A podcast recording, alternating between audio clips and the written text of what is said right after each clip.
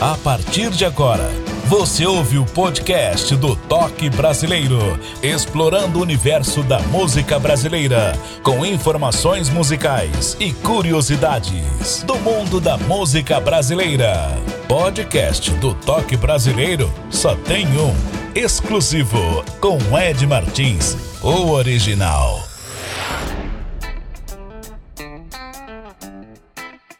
Bom dia, boa tarde, boa noite. Espero que você esteja bem saudável. Aqui o Ed Martins, estou na região metropolitana de Belo Horizonte, Minas Gerais, para o Brasil e para o mundo afora. Muito prazer, obrigado pela audiência. Fique à vontade, vamos ouvir música de qualidade, vamos prosear. O convidado de hoje para essa prosa é mineiro de Buenópolis. Pois é, no interior onde viveu desde cedo com forte influência folclórica da região. Seja bem-vindo, Valmir de Oliveira. Satisfação tê-lo aqui conosco, aqui no palco do podcast Toque Brasileiro. Fica à vontade. Tudo bem? Oi, Ed. Tudo bem, graças a Deus.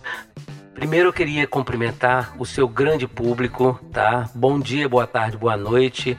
Como diz o Ed Martins, né? E agradecer pela oportunidade de estar aqui podendo falar do meu trabalho e parabenizar também o, o, o grande Ed pela iniciativa é, e pela oportunidade que ele está dando para que a gente possa aqui bater um papo e falar um pouquinho da gente. Então, vamos prosear? Valmir, que bacana, viu? De que forma chegava a influência folclórica quando criança? Comenta pra gente dois momentos na minha vida que eu acredito que eu tenha tido uma influência muito preponderante do folclore e que veio influenciar na minha carreira posteriormente, né? Primeiro é na minha cidade natal, Buenópolis.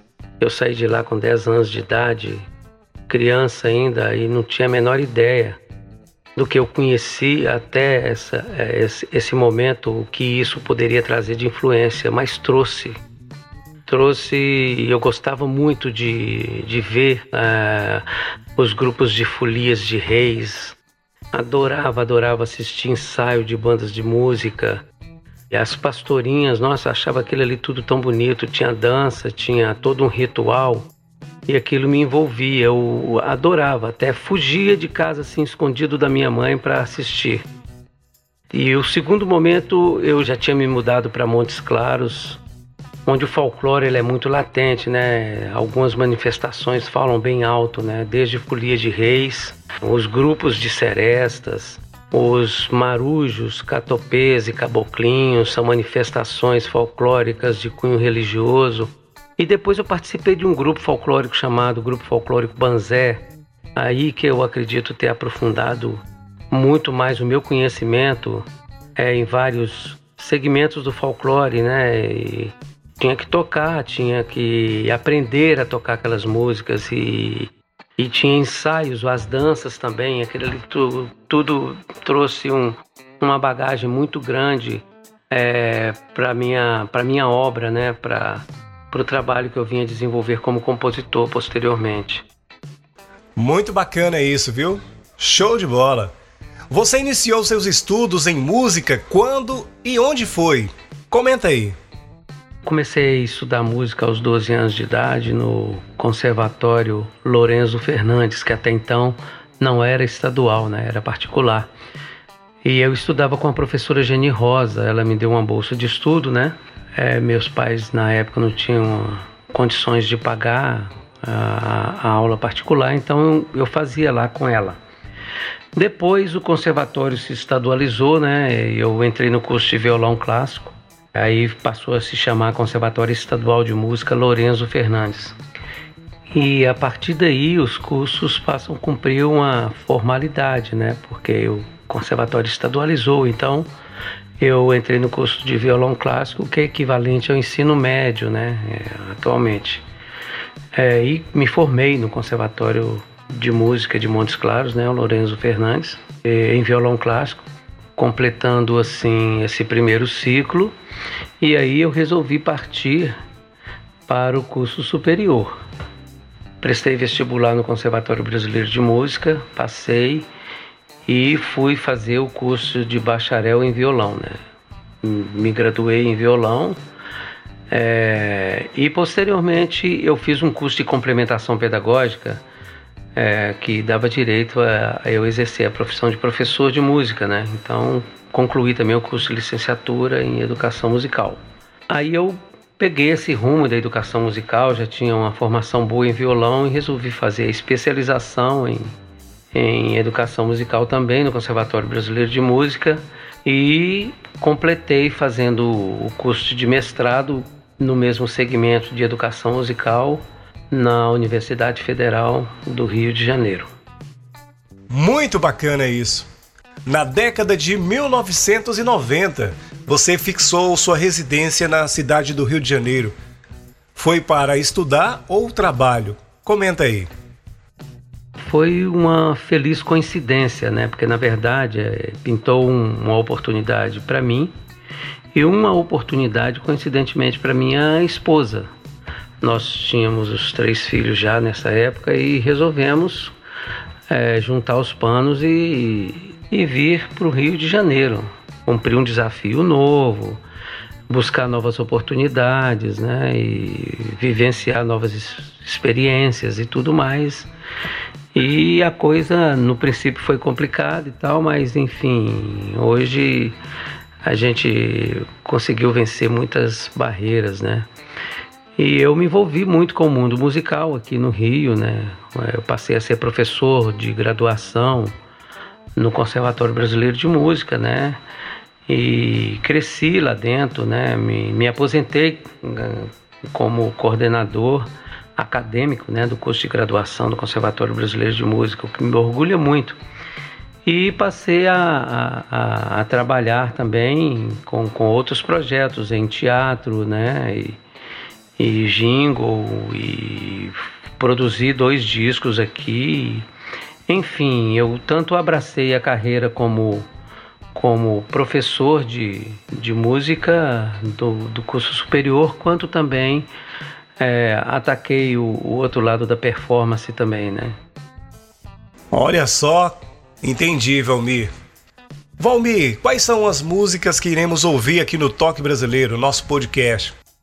Bom, eu escolhi quatro músicas, sendo elas a Moça e a Rosa, parceria minha com Jorge Takahashi, é Mariquinha, que é parceria minha com José Godinho, Catopelando, parceria minha com Jorgino Júnior, e Modo de Amar, que é uma música que eu gosto muito, que é uma das poucas músicas cuja letra e a música foi feita por mim. Momento difícil aconteceu, muito difícil, né? Uma vasta obra que você tem na vida. Diga agora as curiosidades dessa canção, A Moça e a Rosa. Bom, eu vou destacar aqui alguns trechos onde eu acredito que o autor da letra, que escreve de forma muito subjetiva, busca passar a sua mensagem. Vamos lá. O primeiro trecho que eu acho significativo é o começo da música. Quase como nasce a rosa acordando a moça, desprendendo a canção. Ora, o acordar da moça para o amor é tão sublime como o nascimento de uma rosa. Uma outra parte da letra. Vem ser só, e assim pedra é pó, e se constrói mais uma imagem tocando o vento, querendo voar.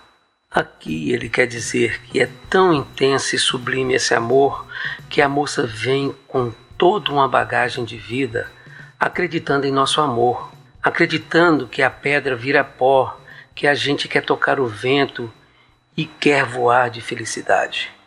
E por fim ele diz: Olhos buscam a rede abraçar risos e mãos. Se pensarmos no fundo, todas as vezes que a gente deita numa rede, ou que deitamos numa rede, que não estamos sozinhos, nós nos abraçamos, nós sorrimos e nós nos tocamos. A moça e a rosa traz uma mensagem de um sublime amor. Ed Martins sempre com notícias, curiosidades da música brasileira.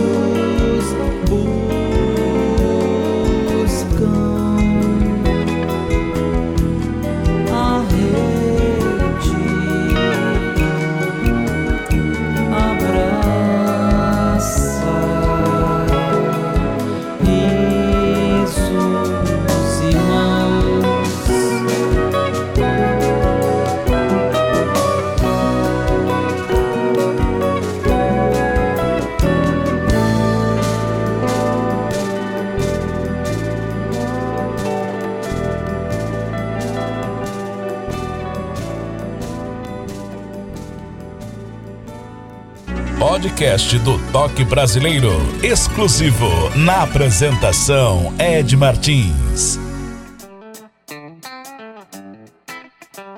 Podcast Toque Brasileiro, a música brasileira como você nunca ouviu. Você que segue a gente nas redes sociais, no Instagram, Ednésio Martins com D mudo e S. Lá na bio você vai encontrar o nosso link para você acessar também o podcast Toque Brasileiro também vai conhecer os bastidores do toque brasileiro, tá bom? Fica a dica: podcast Toque Brasileiro e audiência aqui no podcast Toque Brasileiro no Brasil. Começando com Minas, a maior audiência, a capital mineira e a região metropolitana no interior. Na sequência tem São Paulo, Bahia, Rio, Pernambuco, Ceará, Paraná, Distrito Federal Rio Grande do Sul, Paraíba, Espírito Santo, Pará, Mato Grosso, Goiás, Santa Catarina, Amazonas, Piauí, Sergipe, Mato Grosso, Maranhão, Amapá, Rio Grande do Norte, Tocantins, Rondônia, Alagoas. Obrigado pela audiência. Continue com a gente. Ouça e compartilhe. E o nosso convidado de hoje no palco do Toque Brasileiro é o Valmir de Oliveira. Valmir, fale da sua discografia. Começou lá no fim da década de 1970, hein? Pois é, Ed, já vai tempo, né? Comecei em 1979 uh, e de 1979 a 92 eu participei de seis discos de vinil. Tá? É, depois, em 1973, já passei a participar de, de, do novo formato, né? Que é o disco de CD, né? Em formato de CD Desses eu participei de 14 discos. Eu destaco dois discos solos que eu fiz, né? É, um chamado Brilho de Saudade, que, que foi indicado para o Prêmio Sharp da música brasileira naquela ocasião, né? Se não me engano, é 1996. E depois eu fiz, é, produzir, é, foi minha primeira experiência como produtor, né, arranjador, cantor, compositor e tudo mais, o disco Trejeito, que é um, é, que é um disco que eu gosto muito, Trejeitos. Participei posteriormente de, de na soma, né, de 93 a 2021, de 14 de 14 CDs entre participação como compositor, instrumentista, arranjador, dirigindo, uma série de, de, de possibilidades artísticas. Participei também do, da gravação e filmagem do primeiro DVD da Camerata de Violões em 2021. E depois, com, com essa mudança recente que teve, né, é, dessas, da nova forma de divulgação da música, de vídeos, né, através de plataforma de streams, eu passei a criar singles. Criei cinco singles e venho trabalhando como produtor, como diretor e como compositor.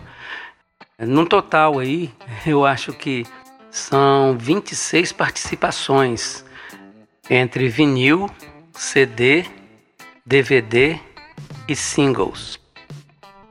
Parabéns pela essa imensa obra, viu, Valmir? Então, além de cantor e compositor, você também é professor de violão? Que bom, hein? Passando o seu conhecimento também. Para mim isso é nobre. Fale pra gente de tudo isso.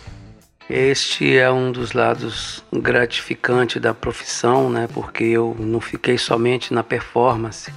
Acabei por me tornar professor de, de música. Comecei ensinando violão, posteriormente teoria musical, no Conservatório Estadual de Música Lorenzo Fernandes, na cidade de Montes Claros, onde eu morava na época.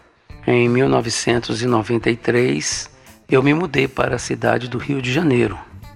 Eu já estudava no Rio e depois eu passei a ser professor da mesma escola onde eu me formei, que é, que é o Conservatório Brasileiro de Música, onde eu lecionei no, no curso de bacharelado em violão clássico, licenciatura e musicoterapia. Isso até aproximadamente 2013. Depois eu passei a ser é, coordenador acadêmico dos cursos de bacharelado do conservatório. Cargo que eu cumpri, se não me engano, até aproximadamente 2017, 18. Tive uma breve passagem também pelo Conservatório Estadual Lia Salgado, na cidade de Leopoldina, em Minas. E quando eu menos esperava, surgiu um convite para trabalhar como professor de musicalização no Colégio Porto Real, na cidade do Rio de Janeiro. É, no Fundamental 1 e 2, trabalhar com crianças é uma surpresa na minha vida. No princípio foi um impacto muito grande, mas hoje eu estou mais adaptado e gostando, curtindo muito o trabalho, o ambiente, vislumbrando a perspectiva do desenvolvimento de um belo trabalho de educação musical. Sensacional! O que eu tenho a dizer? Muito nobre. Bom, é agora a próxima música, a segunda de hoje. A música é Catopelando. Título diferente. O que significa Catopelando? Catopelando é uma parceria minha com o saudoso amigo Georgino Júnior. Catopelando vem de catopês, é uma catopesa é, um, é uma manifestação folclórica de cunho religioso que se manifesta no mês de agosto na cidade de Montes Claros, onde os catopês saem pelas ruas tocando viola, tambores, vários tipos de tambores. Tudo, tudo isso é retratado nessa música, né? É, fazendo brincadeiras e pedindo para benzer as fitas, dançando, fazendo evoluções. E o meu parceiro procura retratar isso na letra, né? É, homenageando os grandes catopês e, e personagens dessa manifestação. E eu procuro trazer na música todo, todo o, a rítmica, a melodia característico dos catopês. Portanto, essa criação dele de catopelando vem de catopê, de catopelar, de dançar, de brincar e viver intensamente os catopês.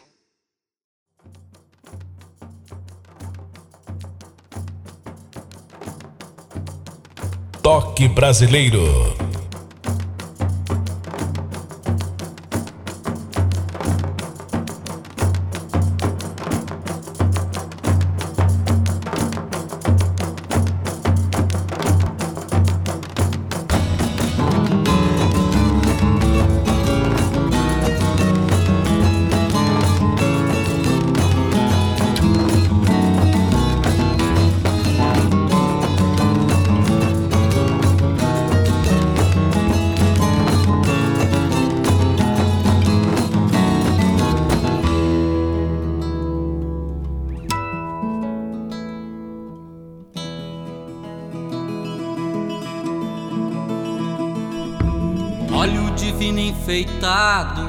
Olha esse mastro louvado, olha o batuque das mãos.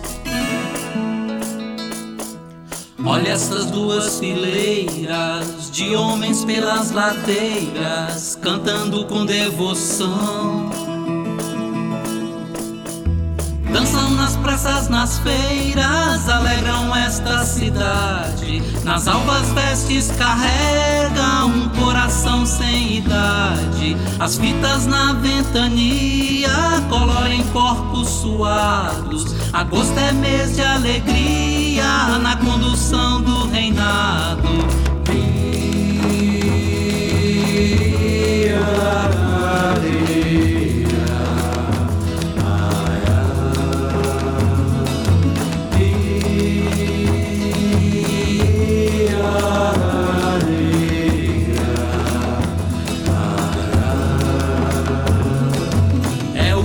O sapateiro, é mestre zanzo operário, olha o batuque das mãos. É o José Carroceiro, louvando o Santo Rosário, São Serafim, São João. É tanto rosto sem nome debaixo desses penachos, pode ser raiva o nome capaz. Pode talvez ser valente,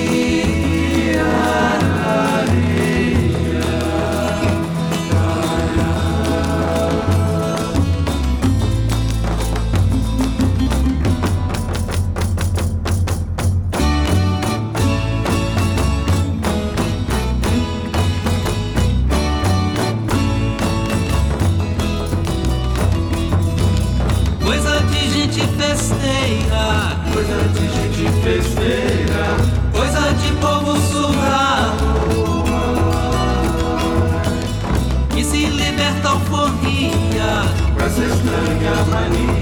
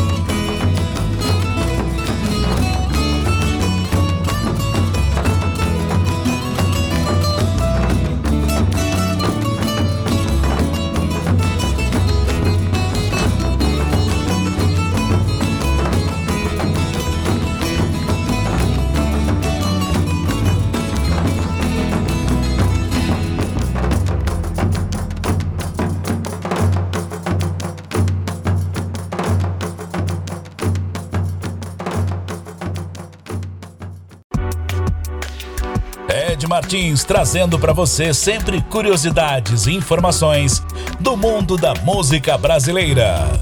Podcast do Toque Brasileiro.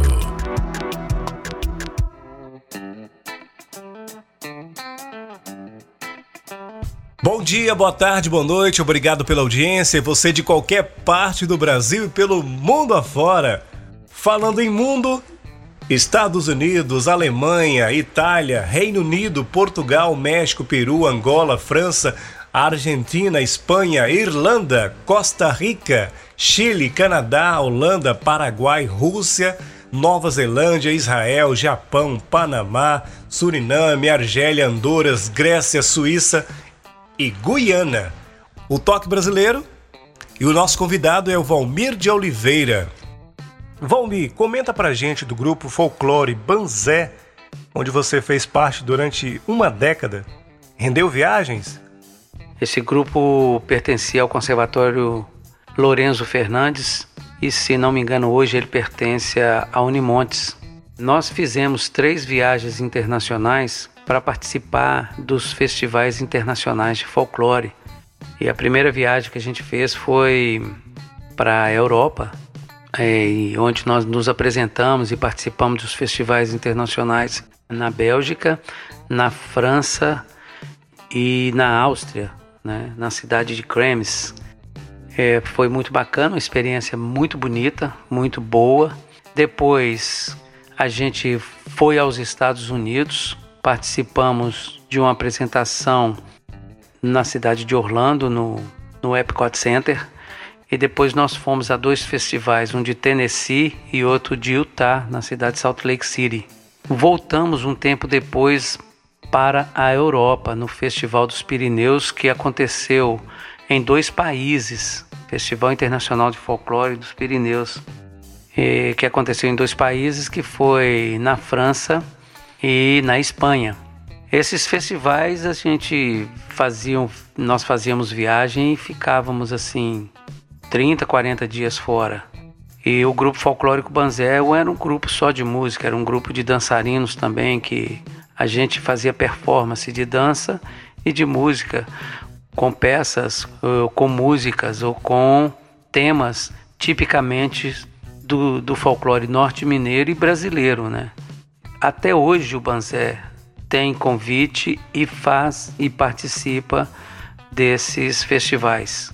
É um grupo conhecido internacionalmente, cuja diretora, já falecida Zezé Colares, foi uma das presidentes do Comitê Internacional de Folclore. Era muito bacana você estar tá levando um pedaço do seu país para fora, né, e mostrando as belezas do folclore brasileiro que tanto influencia a nossa cultura na dança, na música, na arte como um todo. Pois é, muito bacana a sua história, viu? Valmir, você tem dois CDs solo. Você obteve a indicação para o prêmio Sharp, onde você vive a experiência de cantar, para compor, fazer arranjos e produzir também. Comenta pra gente sobre essa experiência. Achei muito legal, hein? Ed, eu tenho dois, dois discos solos.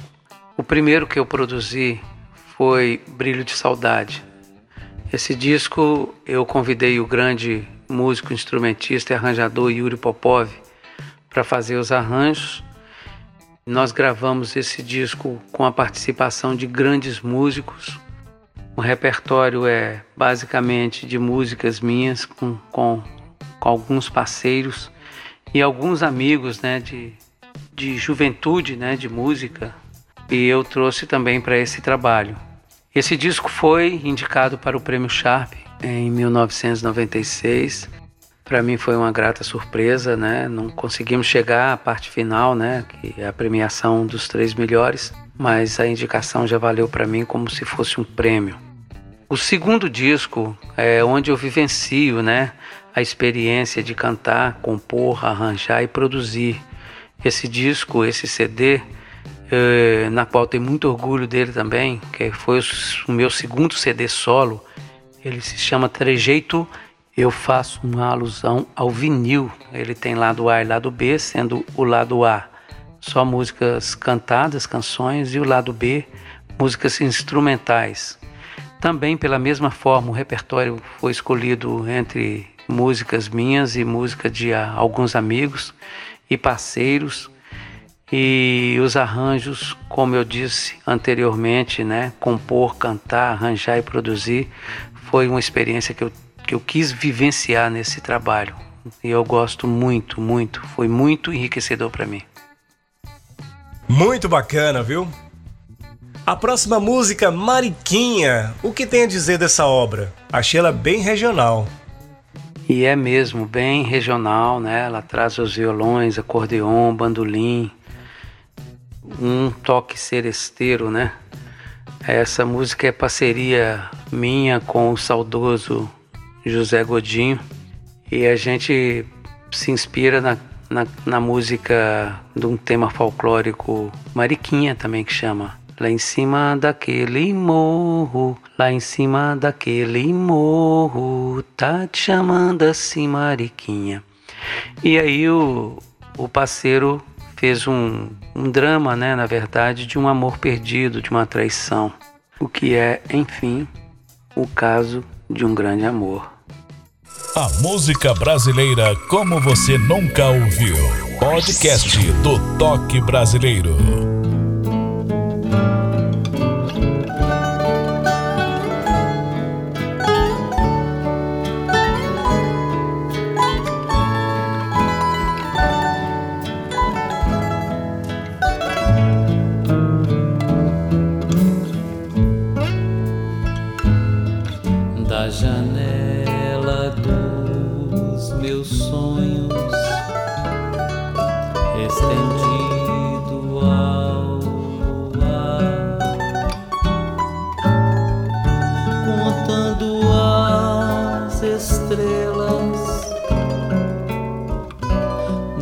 paso a luz.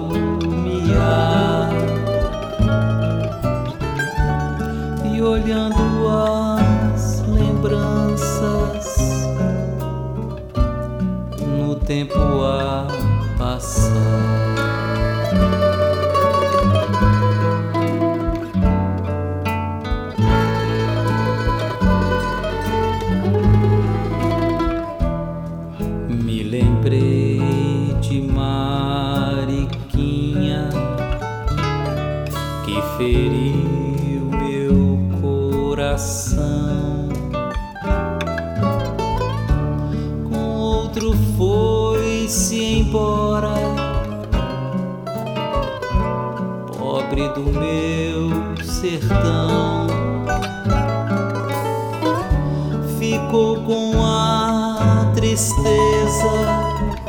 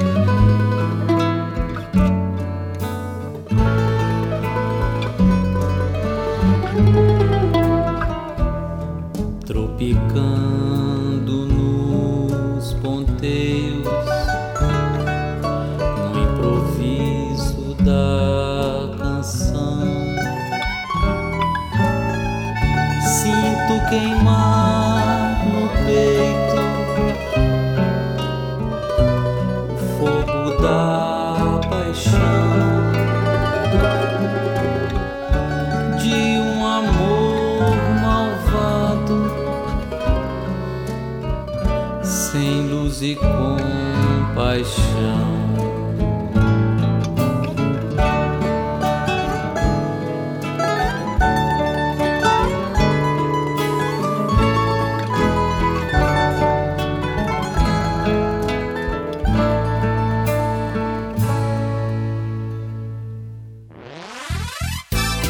Estamos apresentando Podcast Toque Brasileiro.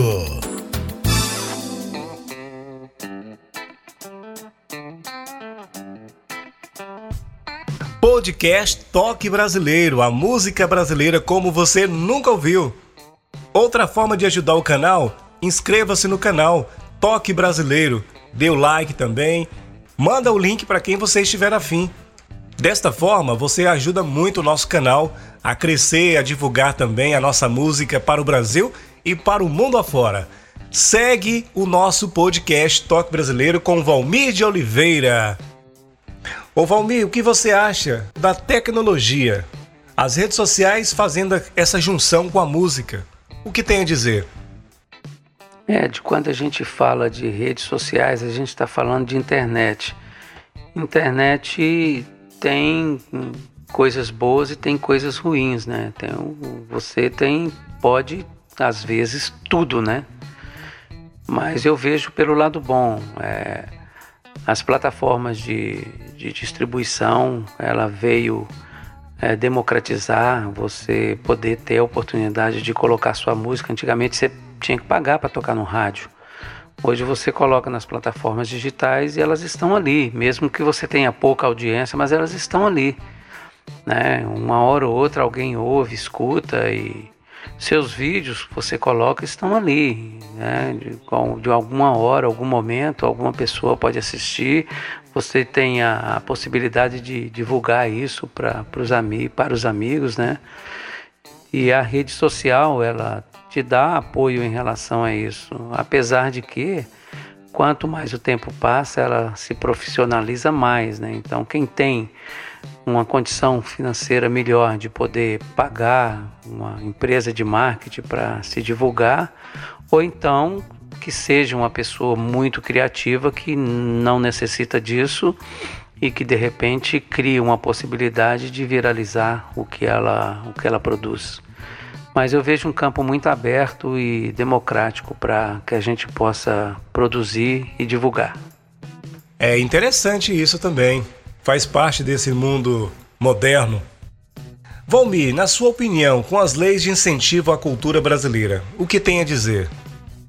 Acho que todos os artistas têm consciência do mais famoso ao menos famoso, ou mais, sabe, simples de todos, que essas leis elas são feitas para ajudar o artista. E nem sempre ela é acessível a determinado nível de artista. Então, eu acredito que ela é muito mais afável, muito mais feita, afeita a pessoas que têm uma condição melhor e uma retaguarda melhor.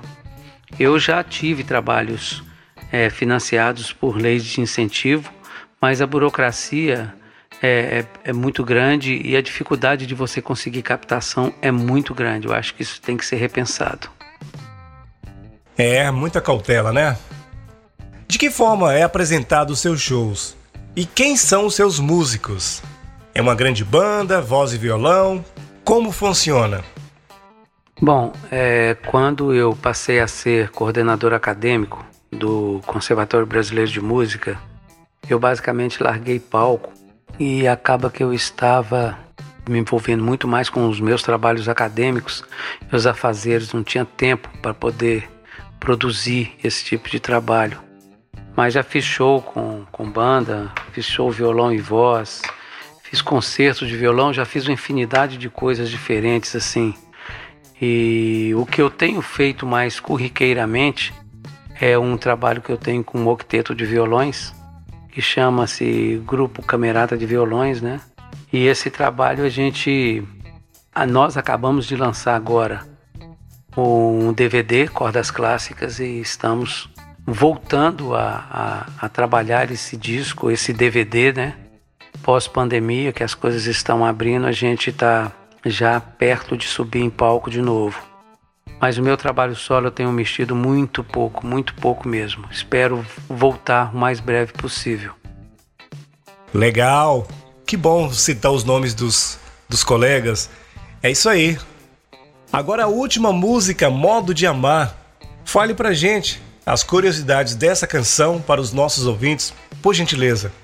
Modo de Amar é uma das poucas experiências que eu tenho como letrista e musicista, né? Composição da letra e da música é minha.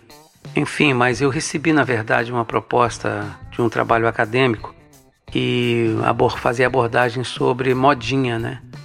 E a pessoa, a minha colega, me convidou para fazer um, com uma composição que falasse de amor e que fosse com essa perspectiva seresteira Daí eu pensei num, num casal cujo o amor não é acreditado por um deles, né? Por um da, dos personagens, né? Então é aquele amor que ele existe é, da parte de um e da outra parte ele existe também, mas ele passa aquela perspectiva da descrença e leva a outra pessoa a pensar que esse amor não existe, mas na verdade ele existe e se trata apenas de um modo de amar.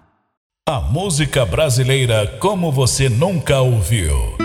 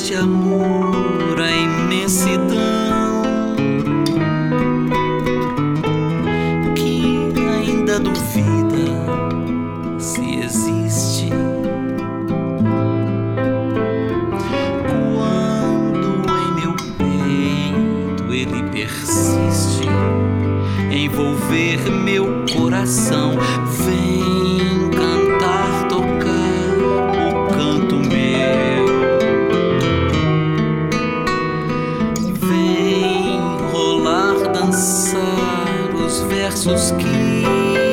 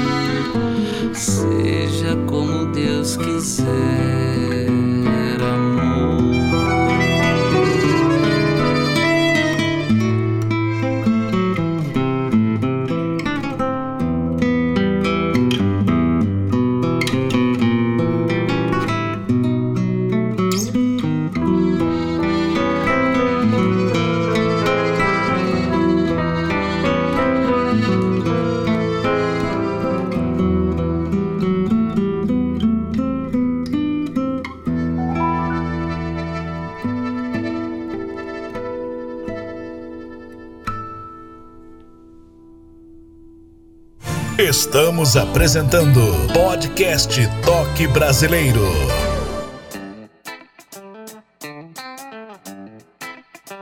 Esse é o nosso podcast Toque Brasileiro, a música brasileira como você nunca ouviu.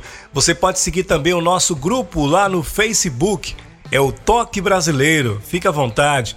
Outra dica, segue também o nosso Instagram, Ednésio Martins com D mudo, Ednésio Martins. Segue o nosso Instagram e vai ficar sabendo também dos bastidores do Toque Brasileiro. Fica à vontade. Você pode ajudar o nosso canal do YouTube, Toque Brasileiro. Pode se inscrever, dar o like e mande o link também para os amigos, família, enfim. Vamos expandir a nossa música brasileira como você nunca ouviu. E agora as considerações finais do nosso convidado de hoje, Valmir de Oliveira. Valmir de Oliveira, fica à vontade, o palco, o microfone é todo seu. Pode comentar também aquilo que nós não comentamos durante essa prosa aqui no palco do Toque Brasileiro. Fica à vontade, viu? Ed, eu só tenho a agradecer. Agradecer em primeiro lugar a oportunidade que você está dando, não só para mim, mas para diversos artistas diversos segmentos poderem fazer diversas abordagens sobre seus trabalhos, suas carreiras, perspectivas de futuro. Isso é muito importante. É um, é um canal que você está abrindo para que a gente possa estar tá falando sobre tudo isso, né? É, quero agradecer ao público a paciência de poder estar tá aí escutando esse trabalho, escutando esse, esse bate-papo, né? E dizer para você que eu desejo muito sucesso, que você alcance cada dia mais os seus objetivos, né, dentro da sua proposta. Agradeço mais uma vez de coração e sempre que possível é só falar que estarei aqui presente. Um forte abraço. Valmir, muito obrigado. Eu que agradeço a sua presença aqui. Fico lisonjeado pela sua presença. Muito obrigado. Um abraço.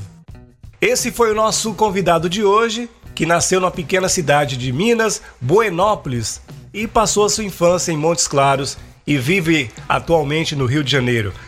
E você do outro lado, meu muito obrigado pela audiência. Continue ouvindo e compartilhando o nosso link. A todos um abraço especial aqui do Ed Martins. Até lá então. Valeu! Você ouviu o podcast do Toque Brasileiro. Ed Martins estará de volta no próximo encontro com outro nome da música brasileira. Até o próximo programa.